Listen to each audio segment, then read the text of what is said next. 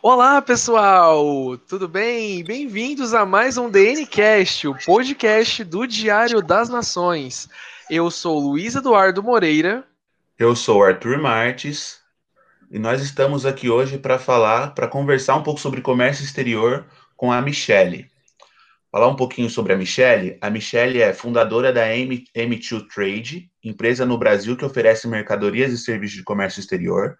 Atua há 16 anos na área graduado em Relações Internacionais e Comércio Exterior pela Universidade Estácio de Sá, acumulando vasta experiência nas áreas de logística, importação e exportação e demais atividades relacionadas a este universo. A Michelle também é conselheira política, é conselheira de Política e Comércio Exterior da ACRJ e membro conselheira da OAB Barra no Rio de Janeiro. Ei, Michele, conta pra gente um pouco, primeiramente, bem-vinda né, ao nosso DNCast, e conta para a gente um pouco sobre como você descobriu, como você e o comércio exterior se encontraram. Bom dia a todos e todas. É um prazer estar aqui com vocês, conversando um pouquinho sobre um tema que eu sou completamente apaixonada, que é o comércio exterior brasileiro. É, na verdade, é, essa história é muito curiosa, porque eu costumo dizer que o comércio exterior que me descobriu, comércio exterior que me buscou. É, então, assim, eu tive uma experiência, eu fui estudar na, na Estácio de Sá e eu estava buscando por outros cursos. E durante essa, esse bate-papo na recepção da faculdade, é, os cursos que eu estava procurando, ele, um não existia mais na faculdade, o outro já estava com todas as matrículas, né? É, curso já não podia entrar mais ninguém, o curso já tinha sido fechado. E aí eu já estava saindo dessa recepção, quando eu estava indo embora, a recepcionista me chamou e ela falou: Olha, eu lembrei aqui que eu tenho um curso maravilhoso para você.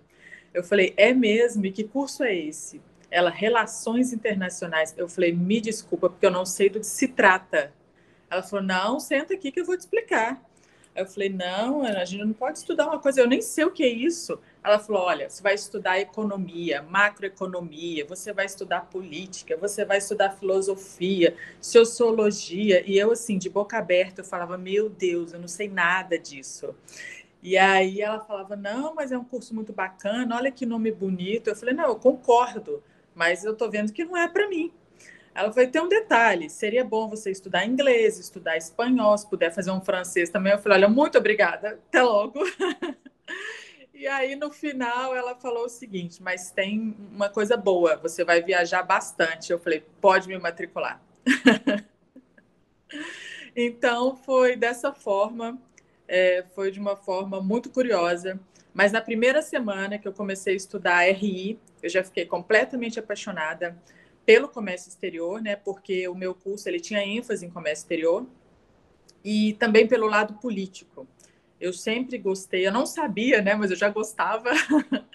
então, eu sempre gostei de filosofia, de política, e aí entrei de cabeça. Só que antes de terminar o curso, eu mudei para comércio exterior, porque o, meu curso já tinha ênfase, né? E aí eu mudei para o curso mesmo de comércio exterior.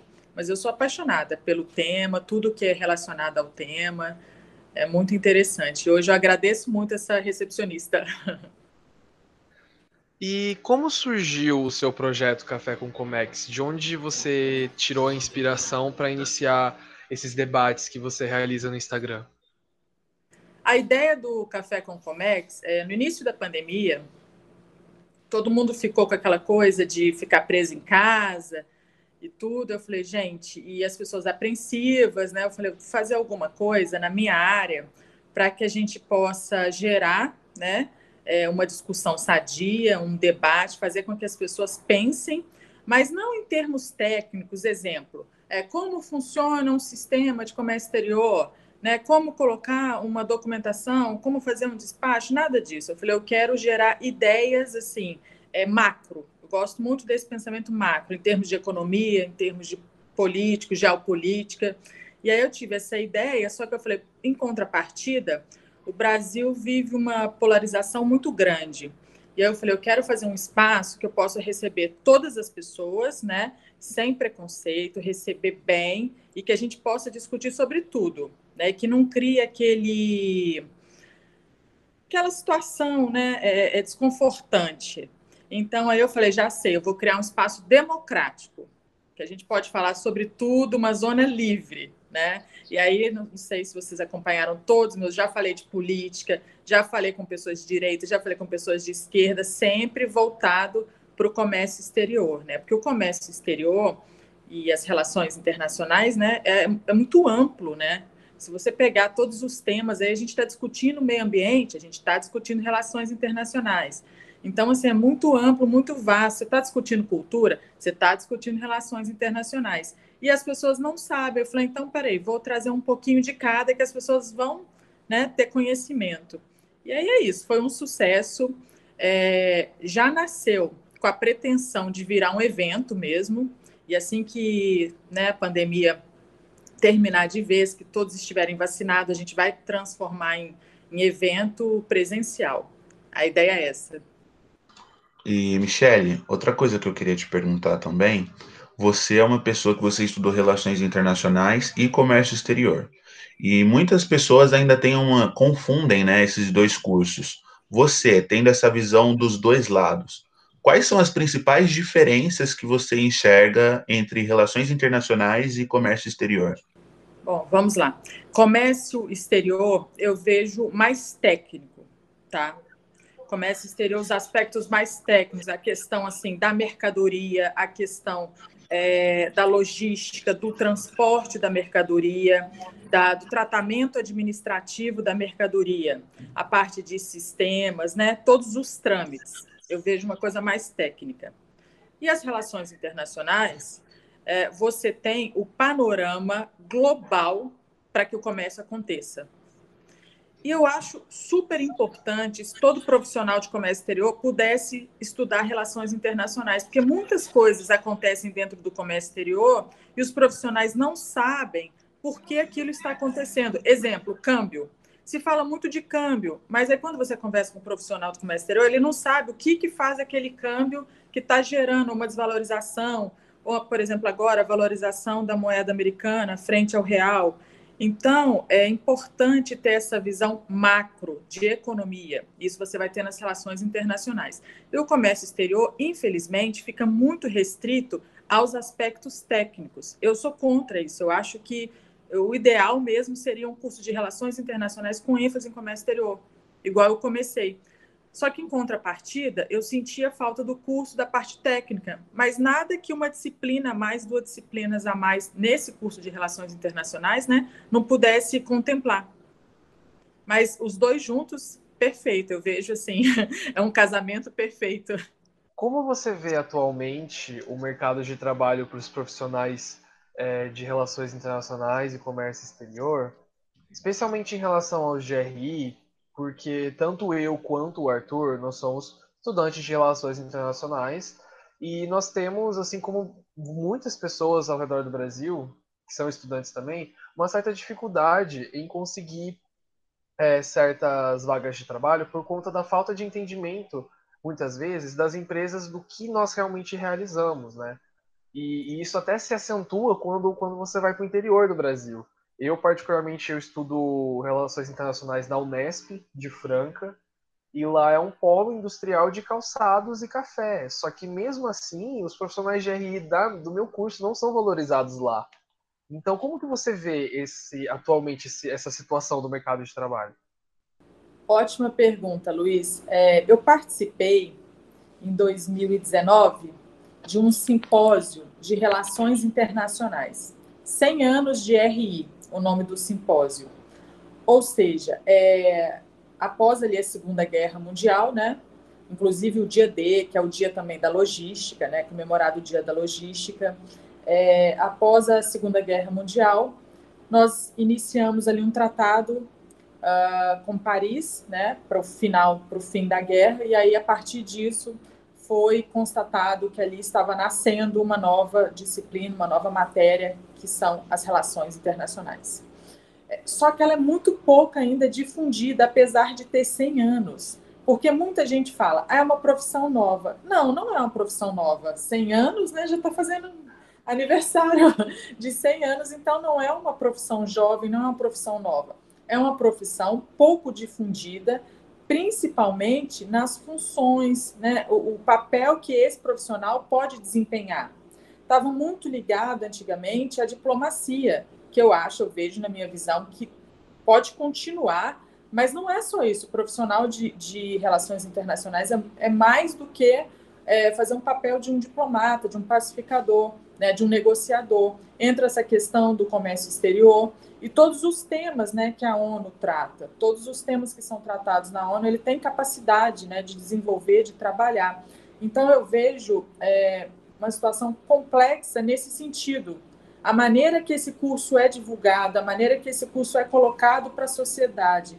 Então, eu acho que o caminho é através de eventos, através desses encontros, entendeu? Desse podcast, através é, seja né, um café com Comex para falar sobre é, relações internacionais, para as pessoas entenderem o que realmente significa, o peso que tem a profissão e a importância, principalmente. Né, porque é um profissional muito completo. Na minha visão, eu vejo o profissional de RI, é um profissional muito completo, só que é muito pouco explorado. Ou ele vai para o comércio exterior, ou, ou fica naquela coisa de trabalhar em ONG, mas é muito mais do que isso, né? É maravilhosa a ONG, maravilhoso a parte do, do Comex, mas o profissional ele tem assim habilidades incríveis. É, imagina que você estuda todas as guerras mundiais e tudo, você tem, né, ferramentas incríveis. Então, eu acho que tem que ser mais divulgado, né, colocado isso para debate em sociedade. Isso é muito importante, porque não é uma profissão jovem. Uma profissão de 100 anos não é a profissão jovem. Michele, e trazendo a conversa agora um pouco para o lado do comércio exterior, o site do, do governo federal é, a, afirmou que o Brasil bateu o recorde histórico de superávit da balança comercial em abril. Você acha que isso pode demonstrar uma certa ascensão do, do comércio brasileiro nesse contexto pandêmico? Eu costumo falar sobre os pilares, tá? Os pilares da, do comércio exterior pós-pandemia. Vou falar um pouquinho sobre os pilares, já vou entrar na, na, na resposta dessa pergunta, Arthur. É, o primeiro pilar, commodities, tá? Nós exportamos muitas commodities, principalmente é, agora durante a pandemia, cresceu muito a exportação de commodities. Tá aí a balança comercial para, né, com essa constatação. Só que a gente exporta commodities sem tecnologia é, eu acho que é uma coisa assim absurda, inaceitável países europeus comprarem commodities do Brasil, comprarem mercadorias brasileiras e revenderem para o resto do mundo. Tem alguma coisa errada, né? Porque se nós somos os produtores, somos os donos, por que, que a gente não está vendendo direto para esses países? E sim concentra né, em alguns países e esses países estão distribuindo para o resto do mundo. Por quê? Falta tecnologia, falta valor agregado. Então não adianta você vender soja, vender milho sem nenhuma tecnologia, vender o café. O, a, a Alemanha compra muito café brasileiro e distribui para o resto da Europa. Isso é um absurdo, porque a gente tem que vender direto, com valor agregado. Então, eu vejo muito essa questão da tecnologia. Falta muita tecnologia no agro. Isso eu acho que é, assim, é um grande pilar tá? para crescimento econômico, pós-pandemia, trabalhar a questão tecnológica. Já viu que o Brasil tem condições de produzir, o Brasil já provou né, que tem quantidade, tem condição de produção, mas tem que agregar tecnologia, tem que aumentar o preço através da tecnologia.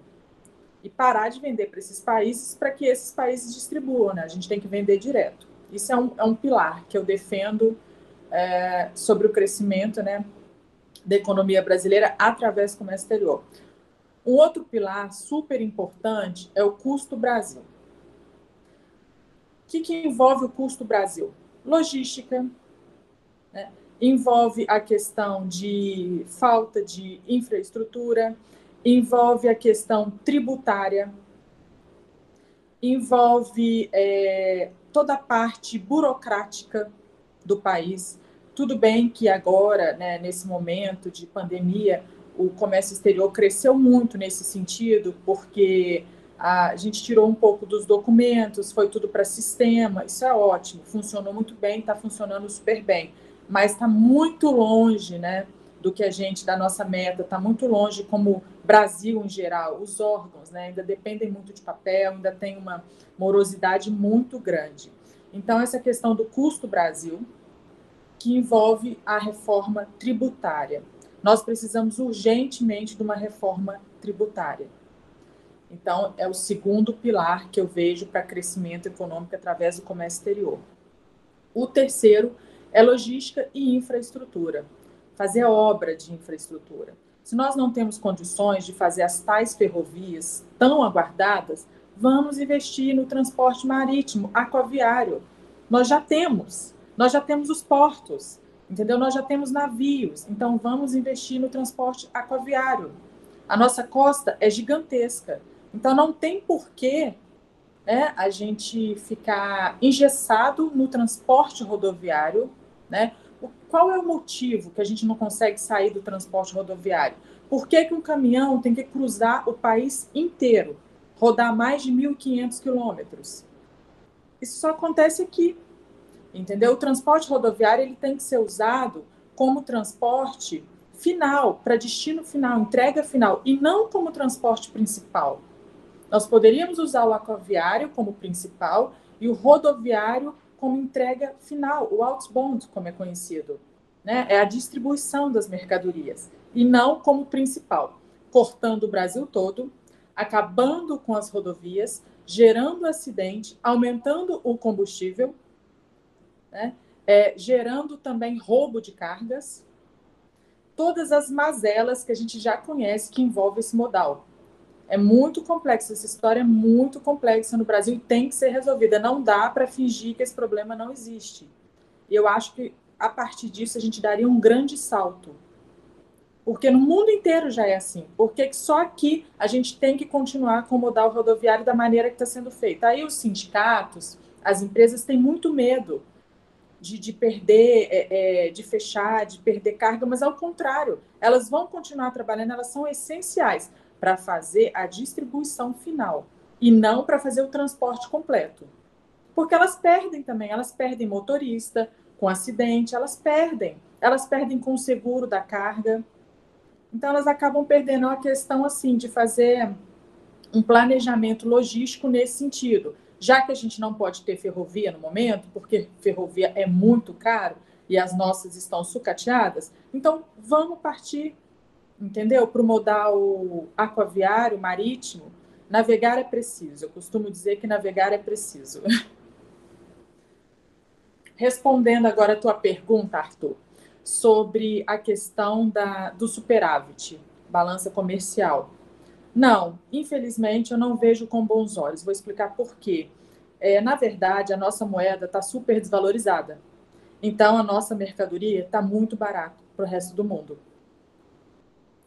Se nós estivéssemos vendendo, tá, com dólar é, por volta de três reais, né, é, cotado por volta de três reais, eu acho que ainda assim seria, sabe, a gente poderia cantar vitória, vamos dizer assim. Mas, infelizmente, a nossa moeda está muito desvalorizada. Então, também aumentou muito a compra porque a nossa mercadoria, o valor dela está muito baixo. E, além disso, é, nós estamos vivendo um ambiente econômico no Brasil que não é saudável. Nós estamos num ambiente que não é saudável. Por conta disso, eu não vejo com bons olhos esse crescimento. É bom? Sim, os exportadores estão comemorando, mas como economia, nós não estamos num ambiente saudável. Além disso, atrapalha a importação de matéria-prima, atrapalha a importação de partes e peças para a indústria, porque o valor da importação é muito alto, como a nossa moeda está. Então, você ganha de um lado, perde do outro. Às vezes, a, a indústria ela precisa da matéria-prima para produzir uma mercadoria para exportação. Então, ela perde na importação, depois compensa na exportação. Então, tem, tem que ter esse equilíbrio, né? Tudo na vida tem que ter equilíbrio. Infelizmente, apesar da gente ter esse superávit, a nossa moeda está super desvalorizada e tem essa questão dos exportadores que precisam importar matéria-prima e máquinas e equipamentos e partes e peças. Então acaba ficando uma coisa assim, uma compensa a outra. Eu não vejo com bons olhos pelo ambiente que nós estamos vivendo, que não é um ambiente saudável. E falando, fazendo agora mais essa relação né, que você tinha feito entre esse comércio exterior né, e as questões internas do país, é, a, no seu ponto de vista, até que ponto uma política externa ela afeta o comércio é, é, do seu país com o resto do mundo? Eu fiz recentemente um artigo com o seguinte tema, o seguinte título: Diplomacia e um café, por favor. Muito, afeta muito. Né? As relações diplomáticas, infelizmente, estão todas comprometidas, principalmente com o nosso bloco, que é o BRICS. É, nós temos aí hoje uma relação complicadíssima com os países do BRICS, né? que lá atrás, Dionil viu como se fosse um, sabe, uma potência mundial né? É, inclusive, eu acompanho um cientista político, que é o Farid Zacarias, acompanho muito o trabalho dele. Ele sempre escreve sobre o BRICS, ele sempre escreve sobre a ascensão dos países asiáticos e sobre os países em desenvolvimento, né, no qual o Brasil está inserido. Porém, nós arrumamos confusão com todos. não tem um país que a gente não, não tenha brigado. Então, assim, a gente precisa é, de política externa e de diplomacia, né? Nós precisamos urgentemente de diplomacia, a gente precisa de novos acordos, nós precisamos melhorar o que nós já temos e sair dessa, desse ambiente confuso, né, é, de instabilidade o tempo todo. É, Para você ter uma ideia agora com a vacina, foi briga também com todos os países, né? Não tem um país que a gente aí não tenha arrumado uma confusão. E é difícil, porque a gente fica super mal visto. O país já, já se tornou um lugar confuso de fazer negócios, de fazer investimentos. Né? A gente já não está é, sendo bem visto no exterior. Agora, com essa questão de não ter diplomacia, fica ainda pior, porque se não tem diplomacia, não tem diálogo. E se não tem diálogo, não tem negócio. Eu nunca vi ninguém fazer negócio sem diálogo, né? A gente inicia o, o negócio através do diálogo, a negociação através de um diálogo, que inclusive nos dias de hoje, esse modelo de Harvard é uma negociação gentil. Ela é considerada uma negociação ganha-ganha gentil. Mas se não tem diplomacia, como é que eu vou fazer uma negociação gentil? Imagina. Não tem o menor cabimento, não tem condições. Então, assim, o país precisa é, melhorar né, esses laços comerciais, essas relações bilaterais já existentes, criar novas e parar com esse conflito desnecessário, parar de criar é, é, essa situação com o resto do mundo. É melhor falar assim, né, com o resto do mundo, que a gente não pode nem apontar um país, dois países, é geral. Né? É tanto Ásia quanto Europa, Estados Unidos. é isso. Michele, é, o Mercosul é um órgão muito importante que, por motivos políticos, né, vem sendo deixado de lado pelo governo brasileiro.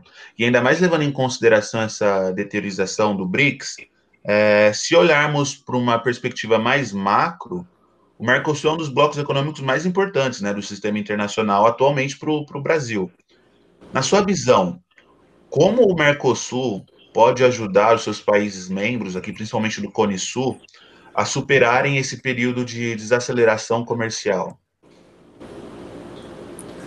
Muito importante a sua colocação, Arthur, até porque o BRICS ele não é um bloco econômico, né? São países que foram é, estudados, né? Foram colocados em, em um acrônimo, mas não é um bloco econômico, não tem as mesmas características do Mercosul.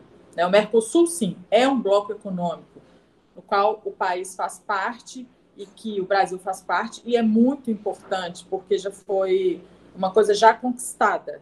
Né? A questão é porque existe um, um, conflito muito grande político no sentido de ideologias. Né? O fato da Argentina hoje ter um governo de esquerda, enfim. Então, existe já essa, essa rivalidade né, ideológica e que acaba afetando na economia. Então, é, eu vejo esse governo muito afastado do Mercosul por essas questões. Mas eu acho uma bobagem, porque tem um livre comércio, né? uma zona de livre comércio, isso é excelente para qualquer país. Isso é muito bom, mas tem que ser fortalecido. Ele está muito enfraquecido, ele tem que ser fortalecido e já é, é, um bloco que já foi conquistado. É o que eu acabei de falar agora. É fortalecer o que já existe e criar novos. Né? Não é o tipo de política que a gente tem hoje no país. Mas o ideal seria né, fortalecer tanto o Mercosul quanto outro, outros acordos que nós temos e criar novos. E ainda em relação ao Mercosul, mas puxando um pouco para o lado do acordo econômico assinado com a União Europeia, é, vimos recentemente que alguns países europeus, principalmente a França, têm sérias dúvidas em relação à política ambiental brasileira, né? Isso também mostra bastante como política e comércio exterior é, são, não são duas coisas completamente distintas, né? Como o pessoal costuma, costuma pensar. Sim, e como eu citei agora há pouco sobre as relações internacionais, meio ambiente é matéria de relações internacionais, né? Acabei de citar. Exatamente. É, enquanto a gente não fortalecer todas essas questões é, políticas e diplomáticas, nosso setor econômico, nossa economia estará afetada. O nosso trabalho hoje no Brasil, é, é, na minha opinião, é muito mais diplomático do que qualquer outra coisa. Tá? Nós temos as ferramentas para fazer o certo. A gente tem condições de fazer o certo, mas a parte diplomática ela está muito afetada e está impactando diretamente na economia. É um absurdo a gente participar é, na ONU participar de um, de um evento de tanta grandiosidade, no dia seguinte tomar atitudes, né, criar conflitos dentro daquilo que a gente falou ali, dentro do que a gente se propôs a fazer, no dia seguinte fazer diferente. Entendeu? Não, não, há, não há posicionamento, não há palavra, não há acordo desse jeito. Então, infelizmente, a gente está, nós estamos à deriva, né? Nesse sentido diplomático, no momento a gente está à deriva, mas eu tenho esperanças. Nós temos bons profissionais. O povo brasileiro é um povo trabalhador, então eu acredito muito nesse crescimento através da força do brasileiro, através desse trabalho é, e focar nessa questão diplomática, melhorar os laços aí diplomáticos, principalmente no tema meio ambiente, Amazônia, nesses temas ambientais. É, até porque, parando para pensar, né, o, o, a, o Brasil é um dos países mais biodiversos do planeta, né, e junto com outros países, é, ele possui um dos maiores aquíferos do, do mundo, né, então uma reserva de água e de biodiversidade muito importante que tem que ser preservada. Não somente né, como parte do governo brasileiro, mas também como com seus outros aliados, né? E falando mais sobre o Mercosul, né, é um dos nossos principais destinos de produtos manufaturados. Né? E ainda o governo, o governo tem essa intenção de acabar com o Mercosul, tornar ele mais mais aberto. E até isso é uma, uma, uma outra pergunta que a gente pode fazer é, sobre até o destino do Mercosul, né? Como você vê o Mercosul sendo mais é, mais aberto assim a, a as outras, a outras relações com parceiros externos, né? Até porque é uma proposta do, do presidente do Uruguai, né, do Lacaille em tornar é, o Mercosul tentar regredir um pouco, um pouco mais, é, regredir, né, mais na, na no status de integração regional, para que cada, cada país possa negociar por ele mesmo com outras regiões do planeta, né? Então, bem que você acha que o propósito da, da integração do Mercosul acaba se perdendo? Na verdade, Luiz, essa, essa história vem de, de longe, né? É, acho que vem desde lá de trás, quando colocaram a Venezuela, depois tira a Venezuela. Então, ele já estava um pouco perdido ali. Porém, é, o que eu vejo é que esses países que fazem parte do bloco hoje estão sendo prejudicados pelo Brasil, que o Brasil é o maior. Então, de certa forma, ele dita regras. Acaba que você está num. Imagina, gente, né? Nós formamos uma turminha na universidade. Só que só tem né, excelentes alunos nessa turminha. Então, de certa forma, ali, a gente está né, ditando opiniões, estamos ditando regras. Se a gente vai para um, um lado completamente diferente dos demais, a gente acaba prejudicando.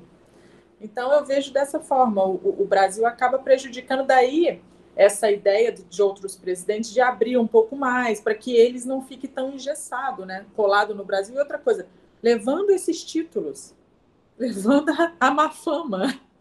Ainda tem essa, né? Que aí entra a questão diplomática. Porque como eles estão sendo vistos para o resto do mundo, sendo que eles estão coladinhos no Brasil, né? E são países que, né, territorialmente também, né, estão juntinhos. É aquela história, é, é é complexa, é uma questão diplomática, na minha opinião, uma questão mais diplomática do que econômica. Viés político, entendeu? Ali é completamente é, é político. Então, é, sobre abrir a economia, você comentou na pergunta sobre essa abertura. Eu até vejo com bons olhos a abertura, tá? Eu sou, eu tenho muito medo do protecionismo, tá? O protecionismo eu não citei aqui nos pilares do comércio exterior para o crescimento, mas é, eu vejo assim como um grande fator preocupante para o nosso crescimento e para o crescimento global, porque as economias estão tendenciosas a se fecharem. Né? A tendência agora é de fechamento de protecionismo por conta do vírus, por tudo que aconteceu. E o Brasil já estava nesse movimento antes, né, pré-pandemia. Agora endureceu ainda mais, apesar uh, do ministro né, não ser a favor, ele é, ele é a favor de abrir, mas não é isso que a gente está vendo na prática. Então, assim, vamos aguardar, né? ainda temos aí um, um período aí para a gente aguardar, mas a questão de abrir a economia, eu sou completamente a favor. Eu tenho muito medo do protecionismo e eu acho que as nações elas têm que produzir o que realmente elas têm custo de produção, né? O que ela é competitiva. Então, assim, o Brasil tem que produzir o que ele tem custo de produção, mercadoria que ele tem competitividade, é essa que ele tem que produzir, né? Isso é uma teoria aí de economia, vocês conhecem.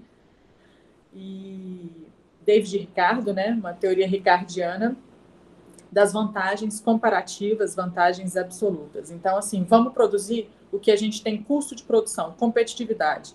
O que a gente não tiver competitividade, nós vamos importar do país que tem essa competitividade. Eu sou a favor dessa troca. Por isso, né, o comércio surgiu, o comércio mundial surgiu a partir dessa troca. Então, eu sou completamente a favor dessa troca. Eu sou contra o Brasil produzir tudo. Ele não pode produzir tudo porque ele não tem competitividade em tudo. Se o chinês fabrica um sapato pelo metade do preço do Brasil é o chinês que tem que produzir esse sapato. Esquece. O Brasil não pode produzir mais. Estou dando um exemplo, né? Apenas. Como diversas mercadorias aí que nós já vimos que o Brasil não tem competitividade. E nós vamos fazer o que a gente tem de melhor. Se é agro, ok, é agro, mas vamos colocar tecnologia, o manufaturado. Vamos ver o que, que a gente tem competitividade e vamos focar com tecnologia no que a gente tem competitividade. E agora, falando um pouco mais sobre assuntos recentes né, da, do comércio internacional, até já imagino que, o que, que você, imagino que você já saiba do que eu vou falar. É, quais foram os impactos até agora conhecidos do navio Ever Given e do seu encalhamento no canal de Suez. E qual é a e, e, e até nisso tudo, qual é a importância desse canal para o comércio internacional?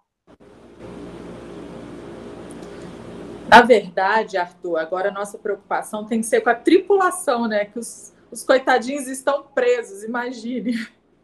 Eles estão praticamente sequestrados, né? Para que a empresa possa pagar todo o custo gerado durante esse esse transtorno, esse acidente. Nós ficamos é, é, numa posição assim complicada porque eu estudei é, contratos né, é, de navegação. Eu, eu, fiz um curso na Marinha de contratos de navegação. E as, as cláusulas climáticas, elas têm um peso muito grande nesses contratos. E, a meu ver, eu sou leiga, mas ao, ao meu ver, é, ali é uma, uma cláusula climática, não tinha o que fazer. A empresa não tinha o que fazer. Ok, ela parou o mundo, parou o mundo, mas ela também não tinha o que fazer. E, e nesses contratos, quem já estudou esses contratos, direito marítimo, sabe disso, é, essas cláusulas têm muito peso. Inclusive, se sua mercadoria estiver no navio e se esse, esse navio tiver é, em risco, se a, se a tripulação tiver em risco, o capitão tiver em risco, ele pode pegar o seu container, por exemplo, com guindaste e jogar ele no mar. Ele tem essa autonomia, porque o navio está em risco, a tripulação está em risco. Então, ele pode se livrar das mercadorias para que ele tente restabelecer ali o controle. Isso é uma cláusula climática. Então, o que, que acontece? É, é, complicado. Eu acho que o capitão não tinha o que fazer, né? É questão de cláusula, cláusula climática e existe um clube que se chama Clube Pendai. É um clube internacional de seguros para navegação. E, geralmente, quando acontece algum pro problema é, com o navio, o navio, às vezes tem derramamento de óleo e tal, o clube entra em ação para tentar conter ali a situação através desse seguro que eles fazem, né? Esse seguro que eles fazem justamente para esse tipo de situação. Claro que os valores são exorbitantes. Com certeza não cobre o valor, né? Que é, é, é do clube de seguros é, é, do clube, não cobre porque o valor é exorbitante. Em contrapartida, existe a questão da cláusula climática. Então, eu acho que nem né, o canal vai receber o canal não irá receber o valor completo. E ah, eu vejo que do outro lado também ali seria, sabe, 50-50.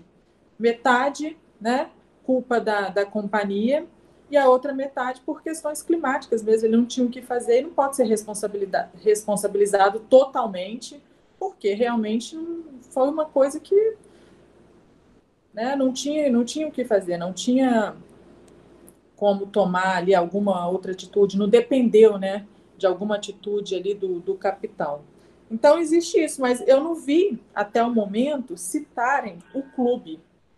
Eu já li muitas matérias sobre o, o navio, mas eu não vi em nenhum momento eles citarem o clube. Geralmente o clube entra para defender a companhia de navegação, para defender o armador, e eu não vi nada ainda. Estou acompanhando, eu não vi que eu estou vendo aí é o que vocês estão, também estão assistindo, que é a tripulação presa, que é um absurdo isso, né? Como se fosse um sequestro para que haja o, o pagamento.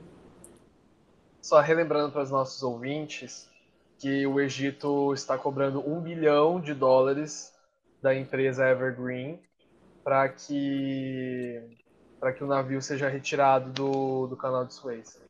É só uma última pergunta, Michele. Então, só para a gente já ir encerrando, qual é o cenário do comércio internacional para o pós-pandemia? Eu vejo com bons olhos, eu vejo crescimento, mas em contrapartida, como todo ônus né, tem o seu bônus, vice-versa, eu vejo a. Não. Posso recomeçar? Pode, pode. Melhor. A retomada do crescimento econômico global eu vejo com bons olhos, porém, nós temos que nos atentar para a questão do protecionismo global. É, já existe um movimento de desglobalização perigoso, que com ele vem o protecionismo. Né? Isso já era tema também da OMC, né? Vide aí Trump, que estava brigando na OMC, então já era tema China, Estados Unidos ali na OMC, e o Brasil acabou entrando também né, nessa questão. Então eu acho que a gente tem que estar atento para o tema protecionismo. Agora eu vejo a retomada com bons olhos, porque existem muitas mercadorias né, que estão retidas, aguardando esse furacão passar, furacão coronavírus passar, para que né, as atividades sejam retomadas. Né? Tem muitos setores da economia que estão parados, aguardando para retomar a, as atividades, inclusive por questões também cambiais. Né? Nós vamos ver como que vai ficar a, as questões cambiais. Então, eu vejo com bons olhos, eu vejo como crescimento. Eu acredito aí nessas pesquisas aí, desse crescimento em V, eu acredito em todas essas pesquisas, porque a gente está com muita demanda retida, né, reprimida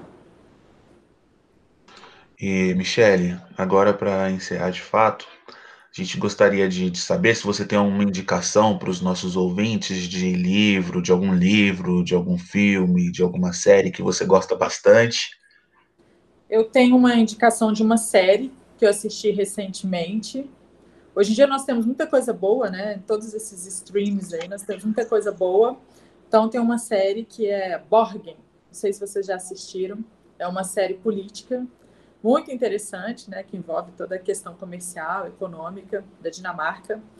E tem um empoderamento feminino aí por trás, porque é uma mulher, é a primeira ministra da Dinamarca, e é do início ao fim, te prende, é muito interessante. Os temas abordados são excelentes. Acho que todo mundo deveria assistir essa série. Borgen.